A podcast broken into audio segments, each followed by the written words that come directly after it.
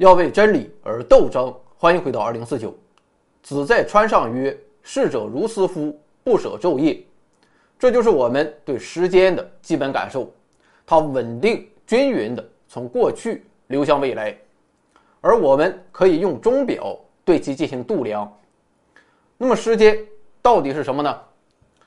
千百年来，无数哲学家、物理学家对时间做出了无数深刻的思考。牛顿认为，时间是一种客观的、绝对的存在，整个宇宙的时间存在着统一的流速和方向，这也是我们对于时间的直观感受。但爱因斯坦则用相对论告诉我们，时间与空间不可分割，在不同的情况下，时间流速。并不一致，而在爱因斯坦之后，又有人提出时间并不存在唯一的方向。该理论被称为时间繁衍不变性。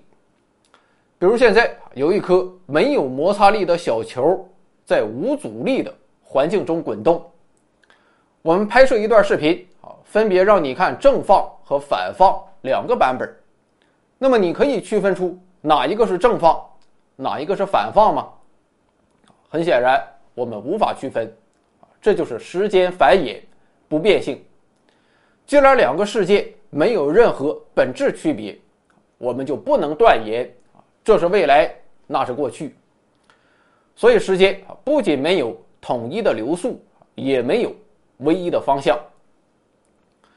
当然，在现实中，这种理想的情况是不存在的，因为在物理学中。有一个定律是不能繁衍的，这就是热力学第二定律，而它的其中一种表述方式便是所谓的熵增原理。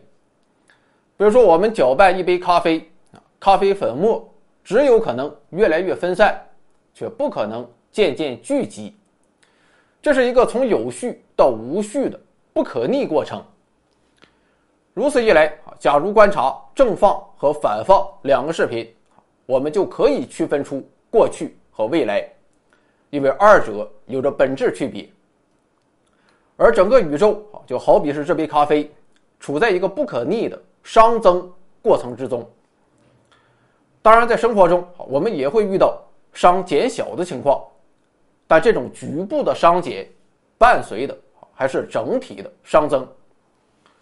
所以，物理学家提出，时间的流逝和熵的增大。很有可能是一回事儿，是同一事件的两种不同表现。正是基于这一现实，我们才体会到了时间的方向性，体会到了时间的流逝。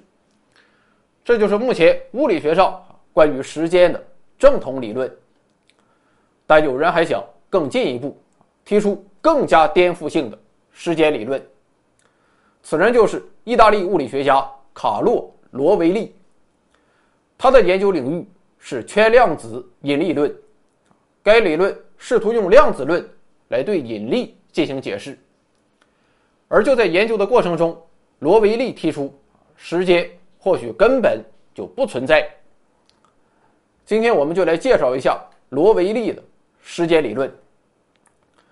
刚才说到，时间的流向所根据的是熵增原理，而熵的增大就是从有序。到无序的过程，罗维利的切入点正在这里。他提出所谓的有序和无序到底有没有一个客观的评判标准？罗维利认为，熵增并不是一个客观的现象，宇宙也不存在所谓的熵增，有序和无序在本质上只不过是人类的主观判断，所以也就没有一个。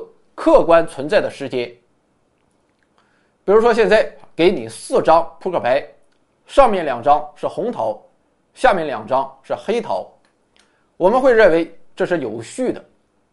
然后我洗牌，颜色被打乱，牌就从有序变成了无序。但与此同时，扑克牌数字的顺序却从一二三四变成了一四三二。那么面对这种情况，我们又该如何判断是有序还是无序呢？所以事实就是，如果我们把扑克牌所有的变量，包括但不限于花色和数字，全都考虑进去，我们就很难说任何变化是从有序到无序。罗维利认为宇宙更是如此，而且它的变量要比扑克牌不知道复杂到哪里去了。而我们认为的宇宙从有序到无序进行演化，只是因为我们选择了有限的特定的变量来观察宇宙。当然，这一观点很难用实验证明，因为我们无法穷尽宇宙所有的变量。但罗维利认为。我们没有必要着眼宏观，只从微观尺度就可以佐证这一观点。这就是量子尺度。从量子尺度进行观察，量子的变化是毫无规律的。这些量子只是突然出现，然后又突然消失。对于量子来说，并没有有序或无序的说法，而且量子的尺度是绝对精确的，不会像模糊的。人类尺度一样，忽略某些变量，而是可以考虑到所有的变量。这就意味着，在量子尺度上，熵增并不存在，过去和未来并没有任何本质的区别，时间在这里坍塌了。也就是说，假如你是一个量子人，你就体会不到过去、现在和未来的差别。所以，宇宙中啊并没有时间流逝的客观标准，也就不存在客观的时间。罗维利认为，时间本身可能只是人类根据自己的经验而产生的一种模糊的感受。可以说，这个结论啊确实有着极大的颠覆性。一直以来，对于人类来说，时间虽然虚幻，但毕竟没有人否定它的存在，并提出各种理论。来对时间箭头提出解释，但罗维利却从根本上动摇了我们理解时间、理解世界的方式。不过，罗维利也认为，没有时间并不代表一切静止。事实上，时间虽然不存在，但世界上依然有事件、有变化、有关联。也就是说，啊不论我们在哪个尺度上进行观察。唯一不变的规律就是世界在变化，不断变化的量子世界就是如此。从量子的世界进行观察，世界不再由物体组成，而是由事件组成。而我们所理解的物体，不过是量子世界中更长久的世界而已，是无数的世界所构成的一张网。这个道理看似艰深。其实也不难理解，比如说，你如何定义人？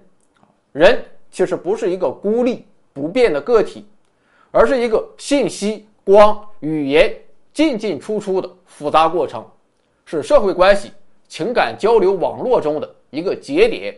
人也是事件的集合。当然，显而易见，罗维利的时间理论也必须要解释一个问题。就是如果时间不存在，那么我们关于时间流逝的清晰又真实的感受是从何而来？为了解答这个问题，罗维利搬出了爱因斯坦。爱因斯坦曾经说过一句话：“像我这样相信物理的人都知道，过去、现在和未来之间的区别，只不过是持久而固执的幻觉。”后世有很多人引用这句话，认为爱因斯坦是在探讨时间的本质，但其实人们误解了爱因斯坦的意思。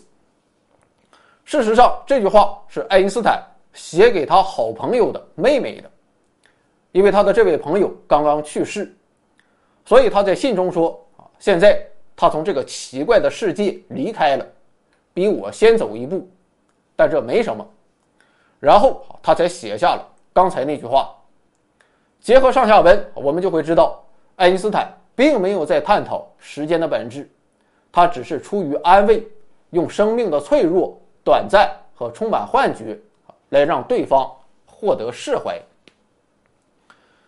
不过，就和曾经歪打正着的宇宙学常数一样，爱因斯坦这一次也有可能在无意间指出了时间流逝的本质。这就是时间因为我们而产生。这就和物质世界一样，你看到了面前的手机、桌子、电脑，但如果回到量子尺度，世界本没有手机、桌子、电脑，这一切都是在我们看世界的时候显现出来的。时间也是如此，它之所以会从没有时间的世界中显现出来，也是因为我们。至于世界所呈现出的熵增，熵增与时间也不存在因果关系，它或许只是一个巧合，是相对于我们的一种状态，是宇宙的一个子集，并不是熵增决定了时间的流向，而是我们选择了这种特殊的描述方式。所以，要想解释时间的流逝，或许不能求助于物理学。罗维利跳出了自己的圈量子引力论，转而求助于哲学、心理学和脑科学。这就涉及到人类的记忆问题。记忆是什么？简单来说，记忆就是把分散在时间中的事件给组合起来，是大脑处理信息的一种方式。最新的神经生物学研究发现，大脑里有一些基本的结构。它记录的不是瞬间的现象，而是运动的过程。一辆车出现在一个位置，又出现在另一个位置，我们的大脑不会收到两个不同的信号，而是只会收到一个信号。也就是说，大脑不是在拍照片，而是在拍视频。视频打开，记忆启动，这本身就包含了时间的流向。总之，罗维利认为，时间不是世界的基本法则，而是我们人类在特定的子集、从特定的视角观察世界的时候，从世界中显现出来的。罗维利本人非常喜欢戏剧《俄狄浦斯王》中的一句话：“停下来，不要再调查了，否则你会找到你自己。”这就是罗维利的时间理论。他从物理学的角度否定时间的存在，又从其他角度给出了时间流逝的解释。当然，不论在物理学上时间是否存在，它都是我们人生最为重要的刻度，没有之一。从四季的变换到人生命运的流转，我们怀念过去，珍惜现在，放眼未来。既然如此，拥有一个。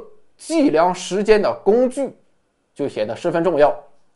于是我设计并制造了一款独特的手表——二零四九铭刻时光高端男士腕表。在本期节目下方的附属文稿，各位老板就可以查看高清大图。可以说，这款手表独特的设计理念那是放眼全球绝无仅有。因为秒针的终点不是六十秒，而是五十九秒。时刻告诫各位老板：一寸光阴一寸金，寸金难买寸光阴。如果你也想获得这块手表，具体情况请关注公众号“回到二零四九”，查看今天的推送文章。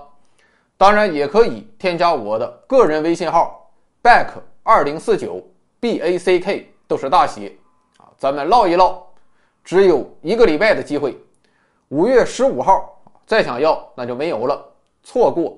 再等明年，就是这样。感谢老板支持，明天见。